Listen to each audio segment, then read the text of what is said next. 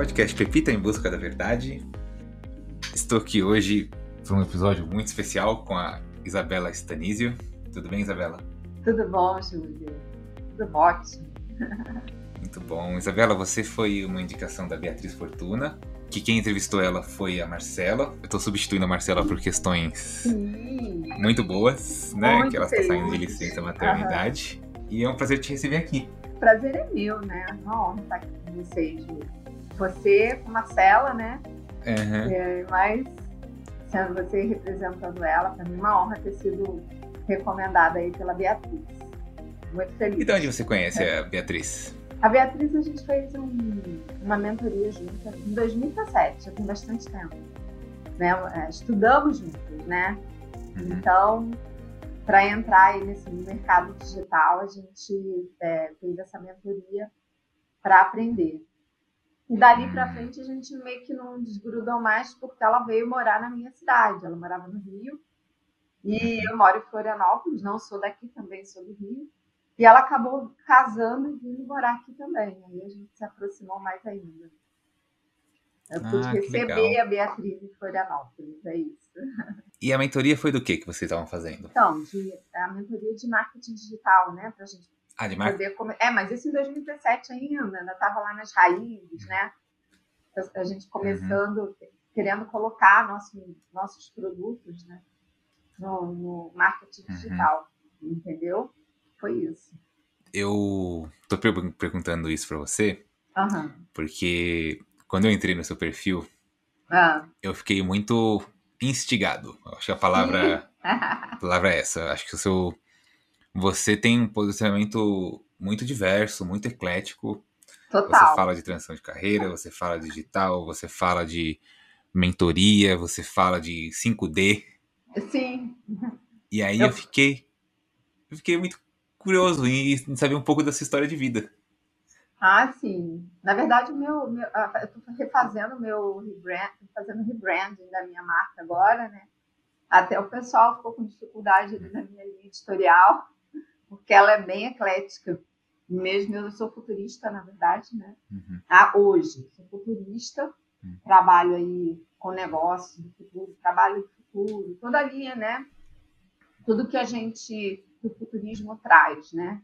Que são é, metodologias para a gente estudar sinais e tendências é, e novas descobertas na área de tecnologia, criar cenários alternativos futuros em cada área, ou seja, no negócio de alguém, no- na educação, na política, na economia, criar esses cenários futuros alternativos, considerando tudo que pode acontecer e antecipar ações para o presente, para poder evitar e melhorar muita coisa né, para a humanidade. Então, Uhum. com foco em tecnologia, que é, né, eu sou especialista em tecnologias exponenciais, mas também tem uma pegada minha aí, que é transição planetária, quinta dimensão, né? Eu faço um trabalho de ascensão, é, ascensão de consciência com, com multidimensional, pura multidimensional arcturiana também. Então, tem uma linha de negócios muito bem, estratégias de negócios muito bem né, é, formulada para trabalhar com empresas, com negócios, com empresários, com CIOs, presidentes, e também tem esse outro lado aí mais espiritualizado, né? Mas assim, o meu foco de trabalho, que eu trabalho muito com, eu vim do mundo corporativo, né? Então a minha história, na verdade, é, eu tive 30 anos, quase 27 para 28 anos no mercado corporativo, no mundo corporativo, onde eu trabalhei em cinco multinacionais na área de tecnologia e inovação, nas maiores multinacionais, onde eu terminei a minha, minha carreira do mundo corporativo, não digo a carreira, porque ela continua, né? Na Microsoft, né? É, onde eu era lá em São Paulo, diretora nacional em Latinoamérica, é, na área de serviços de transformação digital, tá? Então, a minha carreira inteira foi pautada em inovação e tecnologia, tá? Eu sou cientista da computação, né? Me formei, sou graduada em ciência da computação, mestre em ciência da computação e doutora também em engenharia do conhecimento, mas com ênfase em transformação digital. Então, eu tenho uma base de estudos muito grande, de muitos anos, e um trabalho também de muitos anos da prática na área de tecnologia e inovação, mas sempre liderando equipes, tá? Eu nunca fui a técnica, eu sempre fui a uhum. pessoa de, de, executiva, sempre já com uhum. cargo de gestão bem novinha. Logo que eu me formei, eu já mal trabalhei como técnica, assim, e já peguei um cargo de gerência. E daí eu só não parei mais. Tive uma ascensão muito rápida de carreira, né? Ou seja, atingi altos cargos executivos muito nova. É, então, eu acabei sendo a pessoa de negócios, ou seja, a pessoa que ia lá tinha equipe de, de é, pré-venda, pós-venda, projetos, vendedores, né, que atendiam essas empresas, definiam as necessidades, de, é, desenvolviam os projetos e implantavam. Só que eu ia lá e batia o martelo, era eu que negociava, batia o martelo, né? Só que para bater uhum. o martelo para projetos como esse, que eram top accounts, que a gente fala, são as maiores empresas do Brasil, maiores empresas do governo e do mercado privado, você tem que ter um conhecimento na bagagem, não é só pegar, apresentar uma proposta e vender, você tem que ter toda uma bagagem para defender aquele projeto que vai ser vendido. Né? Então, eu era também, fui adquirindo essa expertise de negócios muito boa, né? E de relacionamento, networking, muito poderoso. E eu acho que foi isso até que que causou a minha ascensão e a minha, né, a minha chegada lá onde eu queria, né? Eu queria, sempre sonhei na faculdade alcançar um cargo de diretoria, de vice-presidência, ou até de presidência de uma grande multinacional. E eu cheguei lá, né? Porque era, era como se fosse uma vice-presidência mesmo, porque eu, eu tratava da, dos países da América Latina e Brasil, né? Então tinha muito trabalho, tinha uma equipe enorme embaixo de mim. Só que eu já estava no estado, nessa época aí, eu já estava entrando no estado de exaustão, né, Júlio, de muito trabalho, por muito tempo, e muito trabalho pesado, muita responsabilidade, porque eu sempre trabalhei com, com metas, né? Metas que eram minhas e metas que eram da minha equipe. Era um desgaste muito grande. A gente, eu tinha que é, é, alcançar metas em dólar ou em euro, porque ou eu estava trabalhando em empresa americana ou europeia. Também as metas nunca eram reais, né? Então eram metas muito mais difíceis porque eram metas mais valorizadas, né? Então eu sempre tive uma vida muito estressante, uhum. que eu cheguei num ponto já na Microsoft de ter um burnout agudo. Então assim, eu, eu sempre me dediquei muito àquela CDF workaholic mesmo, tá? A pessoa viciada em trabalho, e, tipo assim, nada, podia, nada vinha primeiro do trabalho, tá? Então, eu passei esses 27, 28 uhum. anos da minha vida desse jeito aí, intensamente, tá? Era muito boa no que eu fazia, uhum. mas me doei demais, né? Me doei demais, passei dos limites, né? A cobrança também, quanto mais alta você tá, a cobrança também é muito grande.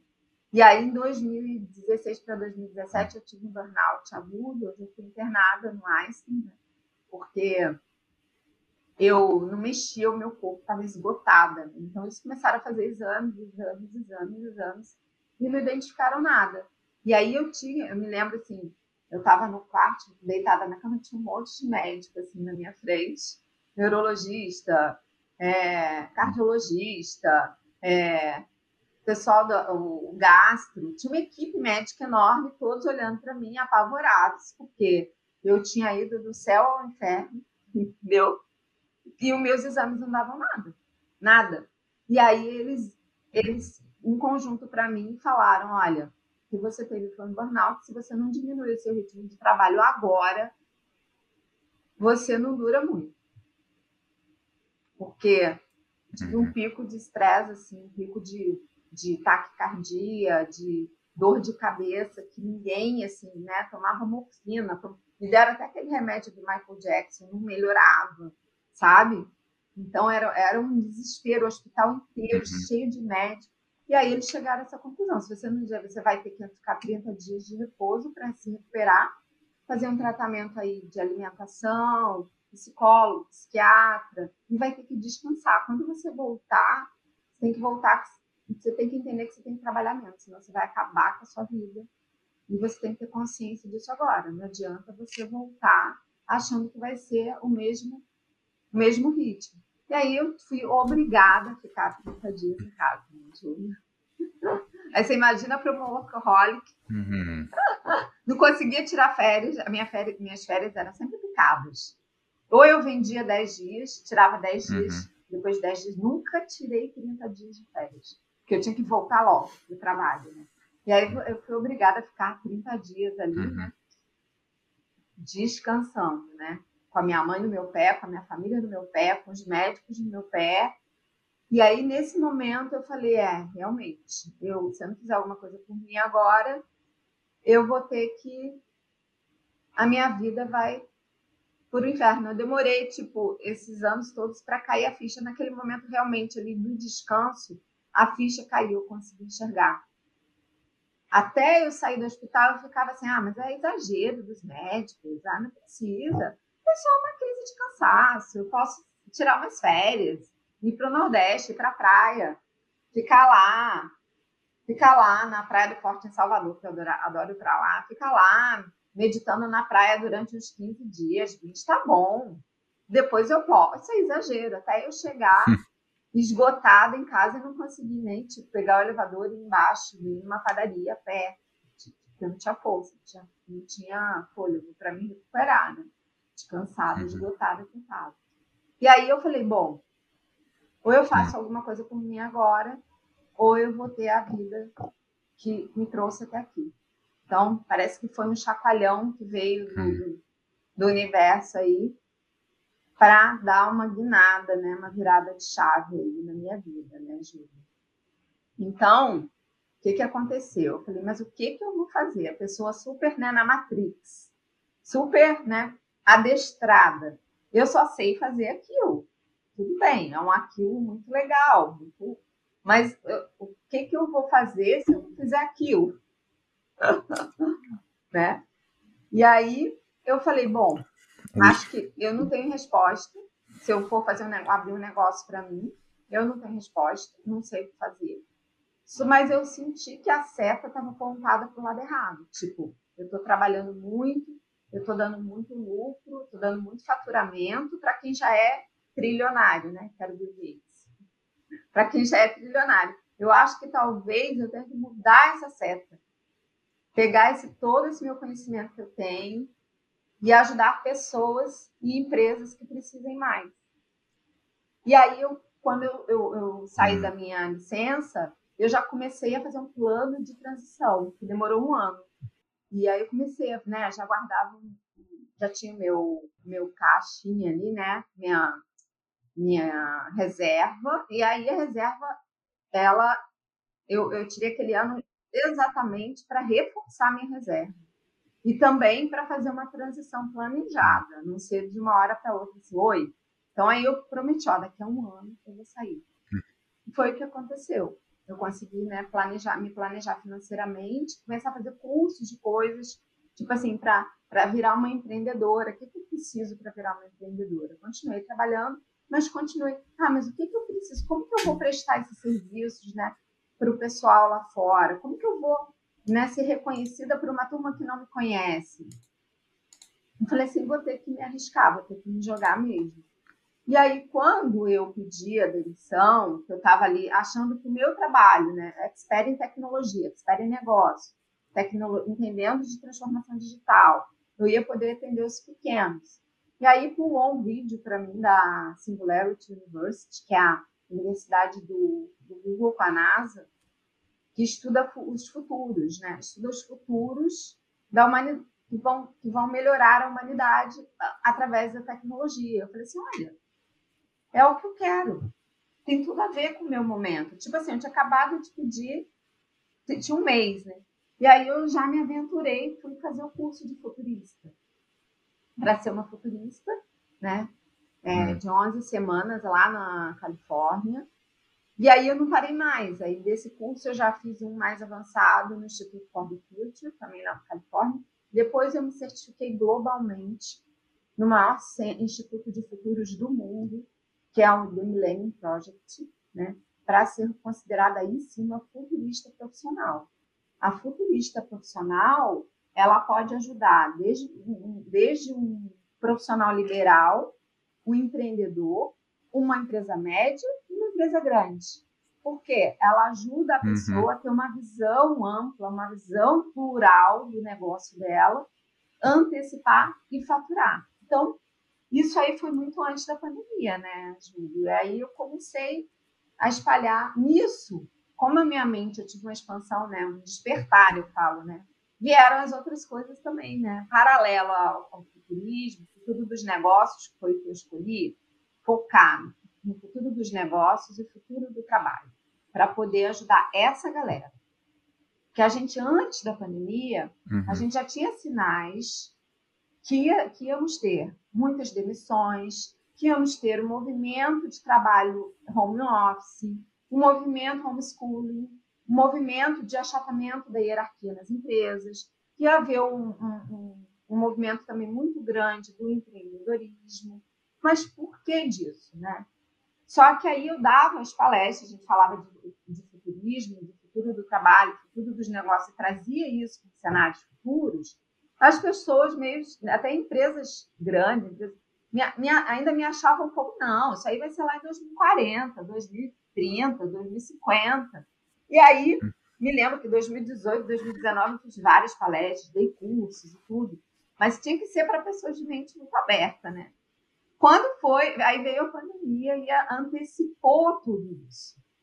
Quando antecipou tudo isso, todos os lugares que me chamaram de não, não, isso não vai acontecer tão cedo e tal me chamaram para ajudar na, na... Eu, eu, tive muito trabalho ano passado porque eu ajudei a fazer gestão de risco e antecipar futuros, né?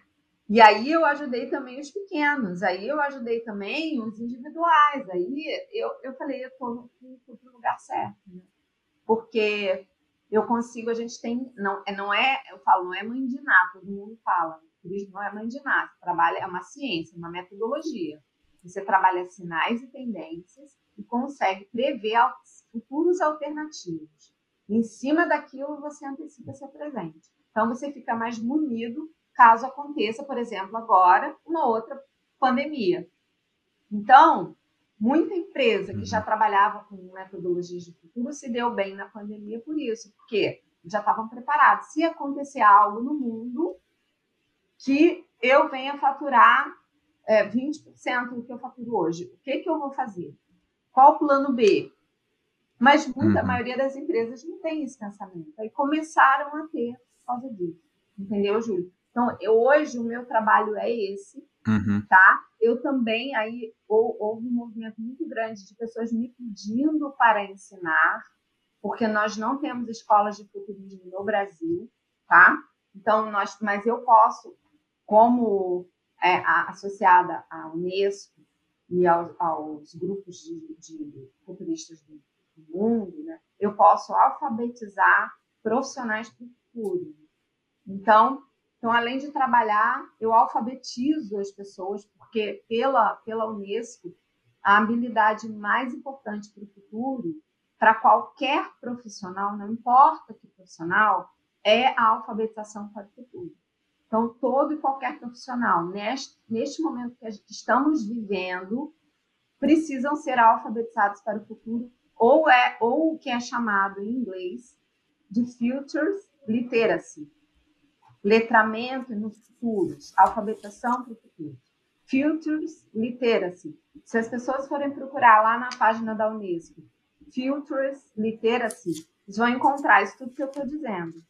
Que é, é, Hoje, a Unesco uhum. considera a habilidade mais importante para as pessoas sobreviverem ao mercado e ao trabalho do futuro é ser alfabetizado para o futuro. E aí eu, eu tenho o meu curso de alfabetização para o futuro, que está sendo muito procurado aqui no Brasil, né? É, eu estou lotando as turmas quando eu abro vaga, né? tem, tem limite, tem tempo, porque me demanda, eu, dou, eu faço ele metade gravado, metade ao vivo, tá? E tenho tido muito sucesso, porque as pessoas estão começando a perceber que a gente está com, começando a criar aí um mundo diferente, né? E que a gente não tem, não vai ter um novo normal, a gente vai ter um novo mundo. Nós estamos criando um novo mundo. Pós-pandemia, do jeito que está sendo, não tem como a gente voltar para um normal, para uma vida normal. É impossível isso. É impossível. Com tamanhas mudanças que estão acontecendo, tanto no comportamento humano, quanto nas descobertas da ciência, aceleração em tecnologia que está muito exponencial, tudo vai mudar, nosso, vai afetar nosso modo de viver, nosso modo de estudar, nosso modo de fazer negócios, nosso modo de sobreviver, nosso modo de. Nosso lifestyle está mudando, nosso, nosso modo de troca, entendeu? Que, que vai ter mais valor, os, nossos valores estão mudando, né? Então, assim, nós estamos criando um mundo novo.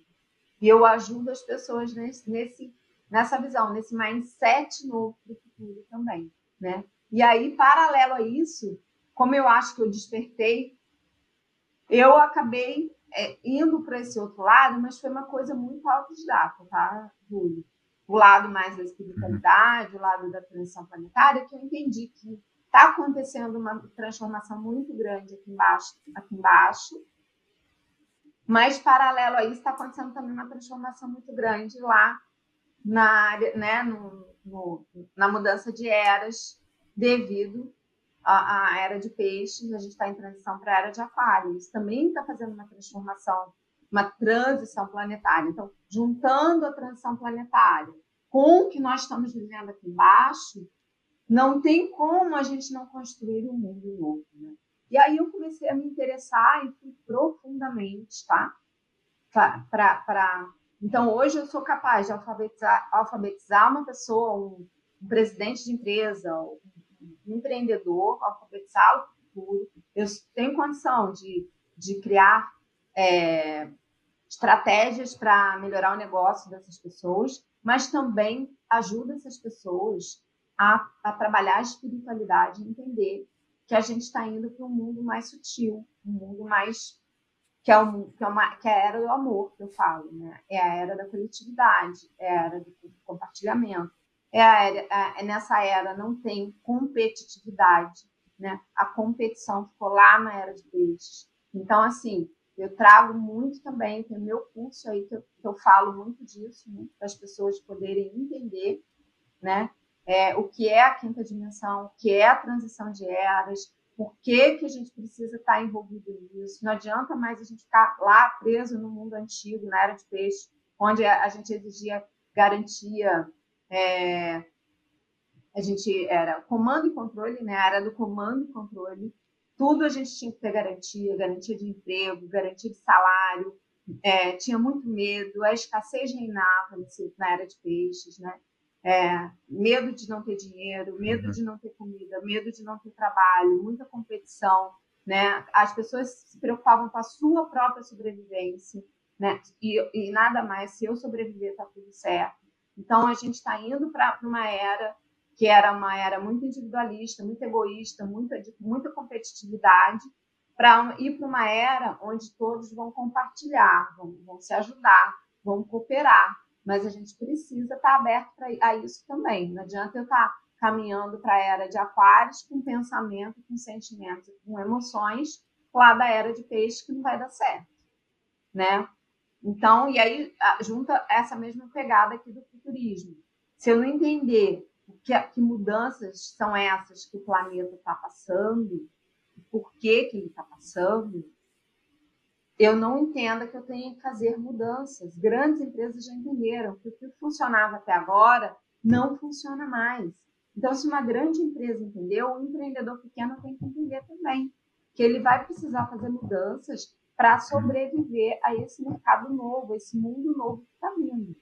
E que, por sinal, ele é totalmente digital. O futuro é digital. Né? Uhum. Quem não entender que tem que ter o teu negócio voltado para o digital, mesmo que seu negócio seja físico, ele vai estar tá fora. Né? Se você não entender que teu negócio tem que estar tá totalmente alinhado com os 17 desafios da sustentáveis da ONU, que você precisa abraçar um desses desafios e reconstruir o planeta junto com, com todo mundo, você vai estar tá fora. Porque é uma era de reconstrução, uma era de cuidar do planeta, uma era de ter um olhar global, ver a necessidade do planeta, ou seja, o que o planeta está precisando, o que o planeta está. e agir local. Ou você como negócio, ou você como pessoa física mas você tem que estar tá ali, escolher uma caixinha daquelas, das 17 ODS da ONU, e fazer parte dessa reconstrução. Então, assim, esse mundo novo, você precisa entender que tem a necessidade da transformação digital e tem a necessidade de abraçar as causas do planeta. Não por marketing, mas por realmente você querer reconstruir o que nós depredamos. Né? Uhum. Nós fomos os grandes depredadores do planeta. Agora o universo está cobrando. O que, que a gente vai fazer para isso? Então, resumindo aí a minha história, né? Eu falo que a minha pandemia aconteceu lá no meu burnout, né? O meu sacode. Uhum. E quando a pandemia veio, eu já estava totalmente adaptada, a minha empresa, já estava com a minha empresa funcionando, totalmente virtual. Uhum. E eu tive que ficar, eu moro em Florianópolis, né? Tive que ficar no Rio com a minha mãe. E a minha empresa funcionou muito bem, obrigada. Eu fiquei nove meses com a minha mãe lá. Porque eu estava lá desde dezembro que minha mãe tinha feito uma cirurgia. E aí, quando eu ia voltar, dia 15 de março, ano passado, veio a quarentena. E eu tive que ficar para cuidar dela, porque ela estava no pós-cirúrgico. E aí a gente dispensou uhum. todo mundo que estava ajudando em casa e eu acabei ficando de dezembro até julho. Né? Uhum. Então, a minha empresa só cresceu nessa época, né? e cresceu de, de um lugar que não era sede dela. Então, uhum. assim, eu consegui provar através de mim mesma que é possível. A minha equipe é toda também já nos modelos de trabalho do futuro. Todo uhum. mundo é virtual. Aqui a gente tem liberdade de tempo, liberdade geográfica, liberdade emocional e liberdade financeira, porque enxergando dessa maneira que eu quero bem da minha equipe, quero que ela esteja na casa dela, tem gente que é mãe, está com os filhos. A gente, pensando assim, a gente atrai uma certa abundância. Né? Poxa, uhum. vou facilitar a vida do, da pessoa que trabalha comigo. O que, que é melhor para ela? Uhum. Né? Qual o cenário melhor para ela trabalhar? Então, de qualquer maneira, todo mundo trabalha feliz, todo mundo trabalha né, satisfeito, e a gente cria um, um clima, uma energia de abundância muito grande, que na hora que é, não falta, a gente é, só aumenta, né? Então, que aí eu pude trazer os meus ensinamentos para o pessoal também, né? Falei, vamos, aqui a gente uhum. vibra, né? É a vibração, tudo é energia, né? Aqui a gente tem que fazer o melhor lugar. Aqui é como se estivesse em casa. Você, você tem que se sentir não trabalhando. Trabalho não pode ser sofrimento. Trabalho tem que ser um, tipo uma coisa muito feliz que você está fazendo. Então, para isso, o que, que você precisa? Conversa com a pessoa, né? Então a gente traz e aí a gente alcançou também metas de faturamento aí excelentes por causa desse modelo aí que eu já já trabalho, Júlio, que é uma é, é um case de sucesso, né? A minha uhum. empresa. É isso. Ah, muito legal. Estou interessado a gente aprofundar essa conversa depois. Ah. Obrigado por dividir assim de uma maneira tão transparente você falou que resumiu, mas acho que deu para ter um ótimo entendimento, é. você deu conselhos muito legais sobre essa preparação para o futuro. Mas eu sempre fui muito fascinado para o futuro, né? Eu acho que eu já contei aqui no podcast que eu tinha 16 anos, minha mãe fez um mapa astral para mim, e aí eu fui nessa astróloga e ela fez algumas previsões do futuro para mim. E obviamente deu tudo errado. Previsões curtas, de um ano para cá. Ah. Eu fiquei muito irritado eu queria que meu filho, como assim, né? Você sempre ouve nos corredores, ah, eu fui no cara, e a pessoa foi lá e acertou o que ia acontecer comigo, né? Aquelas histórias que sempre escuta, né? E aí eu fui estudar astrologia, motivado claro. pra falar, como assim, né? Então eu sou um, eu sou um astrólogo autodidata. Claro que tem, eu tenho alguns astrólogos que sempre me ajudaram, mas eu sempre fui muito autodidata, leio mapas hoje, né? E eu entendi que o futuro é muito mais complexo do que uma previsão física. Assim. Então, quando chegou na pandemia aqui, eu lembro que eu até falava com meus amigos ano, eh, em 2019, eu falei, ó, 12 de janeiro de, de 2020, conjunção Capricórnio, né? Uhum. condição muito poderosa. Até tem um episódio que a gente gravou, eu e o Gregório, com um grande astrólogo, falando sobre como que essa conjunção em Capricórnio ia afetar a produtividade. Uhum. E todos os métodos, toda a questão de estrutura de como o mundo está colocado, né? sim, né? Saturno, sim. Plutão, Capricórnio é estrutura, então ia mexer tudo nisso, né? De qualquer jeito, o futuro sempre me fascinou muito, eu tô muito interessado em ouvir de você o que o futuro nos reserva, principalmente em termos de trabalho, porque eu sei que te fala-se muito sobre o fim do trabalho. Queria que você falasse um pouco sobre isso. Na verdade, Júlio, é, a gente vê um movimento das pessoas com medo até, né? De, das máquinas uhum. substituírem muitos é, profissionais, né? Tem muita gente com medo de ficar mesmo sem, sem. Isso vai realmente acontecer porque a gente está num, num movimento exponencial de de assim de evolução das tecnologias. Quando eu falo tecnologias exponenciais, a gente entende como inteligência artificial, robótica, internet das coisas, realidade aumentada, realidade virtual, computação quântica, são essas coisas bem avançadas, que elas trabalhando juntas, isso aí potencializa e substitui sim muitas profissões, tá? Para você ter uma ideia, é, existe uma, um, uma máquina da IBM que se chama Watson, que ela é inteligência artificial, com robótica, com big data, que ela faz, o que um advogado faz em, uma, um, em 360 mil horas, ela faz em uma hora. Então, essa mesma máquina, Watson, ela, ela já, já tiveram simulações de cirurgia cardíaca de altíssima precisão, que por que, que ela foi melhor que um, que um cardiologista cirurgião? Porque ela teve capacidade ali de armazenar 100 anos de cirurgias cardíacas, onde ela fez combinações uhum. e achou o melhor método. Mas isso não indica que essa máquina, ou a do advogado, ou a do médico, elas vão trabalhar sozinhas, tá? que, que vai acontecer? Hum. Não, os trabalhos não vão sumir, eles vão mudar de função. O médico, ao invés de ter lá, correr todos os riscos que ele corre na cirurgia, se a máquina tem alta precisão, ele vai ser responsável por aquela máquina, ele vai continuar existindo, vai ser responsável, né? E vai tratar de ser o quê? O médico mais humano tá? E vai, talvez a gente tenha aí um retorno para o médico de família, né? Então, não vai ter mais aquela correria, ele vai ter que o quê? Se, vai, as funções vão mudar. E o advogado, qual vai ser o papel dele? Ele vai ser responsável por aquela máquina. Mas qual vai ser o papel dele? Tá? Vai ser o quê? De evitar que as pessoas entrem no processo. Então, o que, que ele vai ter que fazer? Gestão de conflitos. Então, assim, as funções vão mudar. Uhum. Algumas profissões vão desaparecer, sim, vão ser passíveis de, de robotização ou de automatização, porque não tem jeito.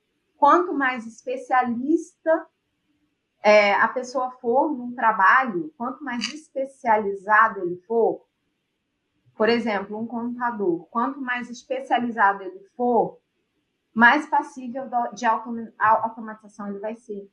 Então, não tem como correr disso. Isso realmente vai acontecer com muitas profissões, tá? Mas o que, que é, qual é a boa notícia? Qual é a grande boa notícia? Porque só chega esse tipo de notícia, né, para o pessoal que não tem esse o uhum. estudo mais profundo, tá? Porque as profissões vão desaparecer, as máquinas vão tomar o lugar, sim. Mas só que o número de, de profissões novas que vão surgir são muito maiores do que as que vão desaparecer. Uhum. O, o que, que as pessoas precisam estar é preparadas para mudar. É uhum. se adaptar ao novo. Então, é aí que entra a alfabetização para o futuro. O que, que eu uhum. preciso entender que vai mudar para saber se eu me encaixo nesse mundo novo ou não? O que, que eu preciso mudar para estar dentro desse mercado novo que vai ser criado? Que esquece o que já passou. Uhum até as tecnologias vão mudar todo o cenário e a gente vai o que que os humanos vão, o que que vai sobrar para os humanos? Trabalhos mais humanos. O que que o robô não faz? Uhum. O que ele tem de mais humano é como se fosse assim, você vai trabalhar com algo, mas que envolve mais o teu dom, a tua criatividade, o teu talento nato, algo que você deixou para trás lá na tua infância, né? Alguma coisa assim. Então, talvez o um uhum. computador que deixou de ter lá a sua função, porque uma máquina faz, ele vai ter que se readaptar, estar tá aberto a mudanças, reaprender e, e, saber que a gente vai ter, né? É o lifelong learning. A gente tem que agora estudar para o resto da vida, estar tá em conhecimento para o resto da vida e entender o que, que eu posso fazer que uma máquina não faz. O que, que eu posso fazer? Onde eu vou buscar isso? Aí entra muito o trabalho né, é, de curadoria, de cuidadoria, de, cu, de ser curador, né? Entra um trabalho mais humano. Então, eu uhum. preciso identificar, eu preciso saber quais, né, quais é, é, skills que eu tenho, soft skills, ou, é, ou habilidades socioemocionais que eu tenho, que um robô não tem, que não me substitui, e que eu possa trabalhar com isso. Então, a gente já tem esse movimento acontecendo, uhum. de muitas pessoas não sabendo por quê, mas querendo sair do mundo corporativo, como aconteceu comigo, buscar um trabalho mais humanizado, que é o meu. Tem pessoas que vão sair forçadas, ou seja, a gente está acontecendo uma demissão em massa, e vai acontecer mais ainda. Só que se você parar para perceber, né? Se a gente está tendo muitas demissões, as pessoas não têm para ir para onde ir de novo, porque as empresas vão achatar a hierarquia. Então elas vão ter que uhum. o, o, futuro é do, do da, das empresas em rede, ou seja, o mundo, o futuro é do empreendedorismo, é do trabalho em rede, da colaboração. Por quê? as grandes empresas vão estar precisando uhum. só de líderes e dos novos trabalhadores, que, que uhum. somos nós, empreendedores, que conectam na hora que eles precisam, desconectam. Porque a máquina vai estar fazendo o trabalho mais intelectualizado, mais repetitivo. E intelectualizado, sim. Tá? Então, o que, que eu venho uhum. trazer de diferente humano porque até 2070 a previsão é que todas os, os, os, as máquinas, né, quando eu falo todas as tecnologias, sub, consigam fazer todas. Temos um gráfico aí comprovado que a máquina consiga fazer todas as, as tarefas humanas. Todas. Uhum. Em 2045, a previsão da singularidade tecnológica é quando a inteligência artificial alcança a inteligência humana. Uhum. Tá? E o teu papel é o quê? Usar o que a máquina não tem. A máquina não sente, não tem emoção. Né? Uhum. Então a gente vai. Muita gente vai bater cabeça, Júlio, até uhum. entender isso. Quem estiver se preparando a partir de agora vai sair na frente. Quem entender isso, que assim, eu acho muito incrível, tá? Porque eu acho que vem essa questão das tecnologias, vem para a gente dar um grande chacoalhão do ser humano. Tipo, uhum. você não aprendeu até agora, né? Você é desumano, é igual o trabalho que eu fazia lá 27 anos, desumano. Eu trabalhava igual uma máquina, eu não tinha tempo para sociabilizar, para ver minha família, para ver, né? Eu era uma máquina, não era uma pessoa, né? Então, assim, essa, essas tecnologias vêm para meio que acordar o ser humano que, se, que ele vai ter que evoluir como ser humano de qualquer jeito. Uhum. Tem algo maior por trás disso tudo aí, né? Então, o que, que vai sobrar para o ser humano? O ser humano. As pessoas precisam entender isso. A gente vai evoluir como seres humanos através das tecnologias. Ela é nossa aliada. Nós temos que ver a tecnologia como nossa aliada. Hum. Se eu estiver vendo, resistindo aquilo, eu não vou evoluir. Se um advogado estiver lá, ó, não quero que a máquina faça, vou continuar fazendo meu trabalho. Ele vai estar fazendo o próprio trabalho dele como desumano. Tem uma máquina que faz muito mais rápido e ele vai ter que achar um caminho uhum. humano. Então a gente está sendo forçado a buscar alternativas humanas. Uhum. Então tem algo é que eu falo, tem algo muito maior regendo, regendo tudo isso aí. Tá? Uhum. Inclusive a pandemia, o que está acontecendo, entendeu? Então, assim, eu já falava isso antes da pandemia, tá? Se você, você a gente vai para um futuro, pode ser aí, o que, o que a gente previa para 2025 aconteceu em 2020. Então, os cenários futuros de 2030, daqui a pouco estão batendo aqui na nossa porta. Uhum. Né? Porque as demissões que a gente achou que ia acontecer a partir de 2025 estão acontecendo, aconteceram em 2020 e continuam acontecendo. Então, assim, o chamado é alice a tecnologia, tenha empatia, emoção e ética. E procure ser um ser humano melhor. Não tenha medo da tecnologia, ela está vindo para te ajudar. Você precisa estar aberto às, às novas informações, às novas descobertas. Você precisa ter empatia também por essas novas, novas as novidades que estão chegando. E não se sentir competidor, né? Que não vai ter lugar para você. Não, você vai precisar criar o seu lugar. E para isso você precisa entrar nesse novo, nessa nova pegada aí de que a, a tecnologia chega para te ajudar, não para competir com você. Muito bom. Tô... Nossa, eu acho que depois dessa aula sensível, empática e tecnológica que você deu pra gente, eu queria muito te convidar pra gente fazer um, um outro episódio, continuar essa conversa. É, vou te fazer uma pergunta é, depois, né, quando eu começar, porque eu queria conversar sobre a transição planetária. Sim. Né, acho que a gente falou bastante ideia. sobre tecnologia e acho que está abrindo um, um caminho para a gente falar de espiritualidade. Então, se você aceitar esse convite, gostaria muito de te convidar para a gente continuar conversando. Com certeza, Júlio. Para mim vai ah. ser um prazer, tá? Muito Vendo obrigado, então. Eu que agradeço, estou muito feliz, tá? Ah, muito, muito obrigada, Júlio. Obrigada, valeu.